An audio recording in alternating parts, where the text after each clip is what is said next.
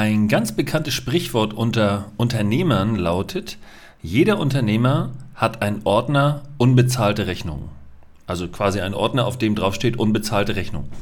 Und genau aus diesem Grund hat sich quasi aus einer aktiven Beratung heraus das heutige Thema mehr oder weniger absolut aufgedrängt.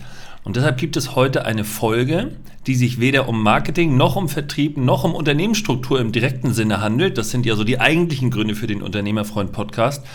Sondern heute geht es um das Thema Mahnung und Mahnwesen. Und ich möchte dir heute eine wirklich gute und total wenig bekannte Möglichkeit geben, deine offenen Forderungen vielleicht nochmal mit Nachdruck anzubringen oder dem, dem Schuldner irgendwie klarzumachen. Und deshalb erstmal herzlich willkommen zum Unternehmerfreund Podcast. Das heutige Thema Mahnwesen. Und wir steigen direkt ein, indem ich dir erstmal erklären möchte, okay, wenn du jetzt eine Rechnung geschrieben hast, wie kriege ich denn überhaupt mein Geld, wenn der Kunde der ja vermeintlich weiß, dass er bezahlen muss oder soll, nicht bezahlt.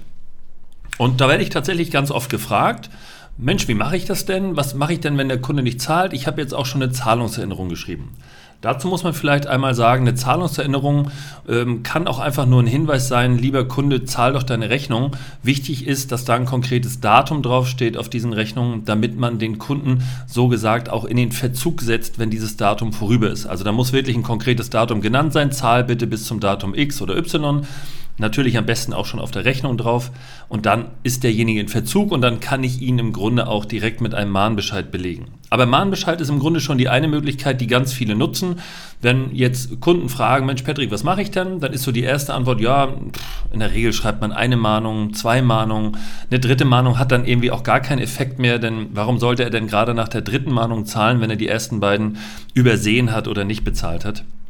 Deshalb ähm, kommt dann irgendwie so die Frage, ja, ich habe zwei Mahnungen gestellt, was mache ich denn jetzt? Ja, dann könnte man direkt beim Amtsgericht einen Mahnbescheid äh, ausfüllen, beziehungsweise im zuständigen Fachhandel sich einen Mahnbescheid Vordruck holen und den dann bei Amts, beim Amtsgericht entsprechend ähm, äh, ausfüllen beziehungsweise mit so Wertmarken bekleben lassen und dann wird das Ganze vom Gericht zugestellt in einem äh, gelben Umschlag, äh, Umschlag und darauf sollte dann tatsächlich der Schuldner auch reagieren und dieser Mahnbescheid, der setzt dann denjenigen auch wirklich so ein bisschen in Aktion. Ist eine ganz bekannte Variante, um die geht es heute nicht. Die zweite Variante, auch die, um die geht es heute nicht, aber auch die muss man erklären, das ist die Variante über ein Inkassobüro. Auch viele Unternehmen, auch aufgrund der entsprechenden Bewerbung von diesen Unternehmen, neigen dazu, ähm, ein Inkassobüro zu beauftragen und das hat rechtlich aus meiner Sicht überhaupt keine große Bewandtnis, sondern das ist einfach ein fremdes Unternehmen, was dann von mir beauftragt wird, in meinem Namen oder im eigenen Namen diese Forderung einzutreiben. Und die machen dann in der Regel nichts anderes, als nochmal den Zahlungspflichtigen anzuschreiben und mit etwas, ich sag mal, klareren Worten vielleicht darauf hinzuweisen, was alles passieren könnte, wenn derjenige dann jetzt seine Rechnung nicht bezahlt. Auch da bin ich, muss man sagen, nicht der größte Freund von, denn nochmal aus meiner Perspektive, ich muss das immer sagen, ich bin kein Rechtsanwalt, deshalb darf ich keine Rechtsberatung machen, will ich auch nicht, aber aus meiner Perspektive hat das rechtlich überhaupt keine Bewandtnis, sondern ich beauftrage einfach eine, eine fremde Firma, meine äh, Forderungen, die ich dann habe, einzutreiben und ja, dafür nehmen die dann wiederum Geld was sie dem Schuldner dann auferlegen oder umlegen, aber erstmal muss ich es bezahlen. Also irgendwie so auch nicht die richtig tolle Idee. Aber es gibt tatsächlich eine Variante, und zu der kommen wir jetzt, die eine sehr eine sehr ähm, direkte Ansprache darstellt, die aus meiner Sicht lächerlich günstig ist und die tatsächlich auch bei dem, bei dem äh, Zahlungspflichtigen, also bei dem Schuldner, zumindest erstmal einen, einen, einen leichten höheren Puls auslöst, weil der jetzt denkt, oh scheiße, jetzt kommt hier Post vom Gericht. Und zwar könnt ihr folgendes machen. Ihr könnt eure Rechnung und die Mahnung oder was ihr denn alles schon geschrieben habt, Zahlungserinnerung, könnt ihr eintüten und dann könnt ihr anhand einer sogenannten Gerichtsvollzieher-Verteilerliste, die könnt ihr beim Amtsgericht einlesen, die könnt ihr aber auch online finden, ähm, könnt ihr einen Gerichtsvollzieher beauftragen, dieses Schriftstück direkt persönlich zuzustellen. Das heißt, Ihr schreibt diesen Gerichtsvollzieher oder die Gerichtsvollzieherin an und sagt, sehr geehrte Frau Gerichtsvollzieherin mit Namen, bla bla, ich bitte Sie in meinem Auftrag, dieses Schriftstück oder diese Schriftstücke urkundlich zu übergeben. Und das kann dann der Gerichtsvollzieher entweder, das beauftrage ich, persönlich übergeben oder per Post. Ich würde immer raten, lasst es persönlich machen, hat noch den höheren Effekt. Und dann ist es tatsächlich so, dann ähm, äh, liest dieser Gerichtsvollzieher den Inhalt des Schreibens und beglaubigt ihn sozusagen mit einer entsprechenden äh, Urkunde und beurkundet auch die Zustellung, Entschuldigung, die Zustellung dieses Schriftstückes. Und das Schöne dabei ist, dieses Schriftstück hat auch diesen gelben Umschlag vom Gericht, also diese sogenannte ähm, gerichtliche Zustellung oder behördliche Zustellung, wie es auch heißt.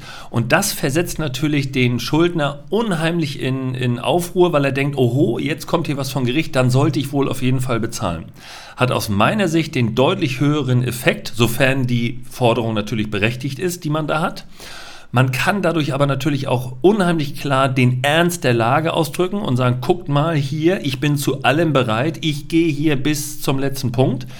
Aber unterm Strich bedeutet auch das nichts anderes als eine reine Zustellung der Rechnung bzw. des Schriftstückes, also meinetwegen der Mahnung, aber eben über eine öffentliche Person, und jetzt haltet euch fest, das Ganze kostet euch, wenn ihr das beauftragt, irgendwas zwischen 20 und 30 Euro, denn es sind reine Portoauslagen und Zustellungsauslagen, die ihr dann an den Gerichtsvollzieher bezahlt.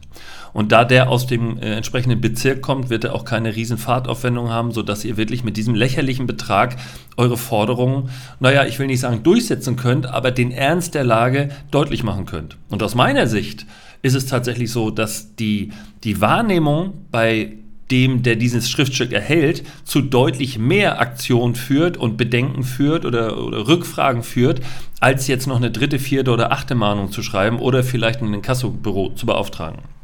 Von daher heute der Tipp, wenn ihr überlegt, okay, wie kriege ich meine Forderung rein, wie kann ich meinen Schuldner ähm, dazu bringen, dass er tatsächlich Kontakt mit mir aufnimmt, dass er vielleicht auch vollumfänglich bezahlt und dass er endlich aus dem Knick kommt, kann ich nur sagen, Variante 1, ich kann Mahnung schreiben bis nach Meppen. Variante 2, ich kann ein Kassobüro beauftragen und hoffen. Und ich kann Variante 3 einen Gerichtsvollzieher beauftragen, der tatsächlich persönlich sich ins Auto setzt und diesen Brief dann ganz hochoffiziell beurkundet und übergibt und damit tatsächlich äh, eine, einen gewissen Druck darstellt. Das soll es für heute schon gewesen sein. Würde mich freuen, wenn es ein kleines Feedback gibt, nämlich zu der Frage, wusstest du, dass es diese Variante überhaupt gibt? War dir das klar? Und wenn nicht und du da entsprechende Fragen zu hast, nimm Kontakt auf, schreib mir. Und ansonsten hören wir uns in den nächsten Tagen und Wochen wieder. Mein Name ist Patrick Stöbe und immer dran denken, die Berater sind Punkt net.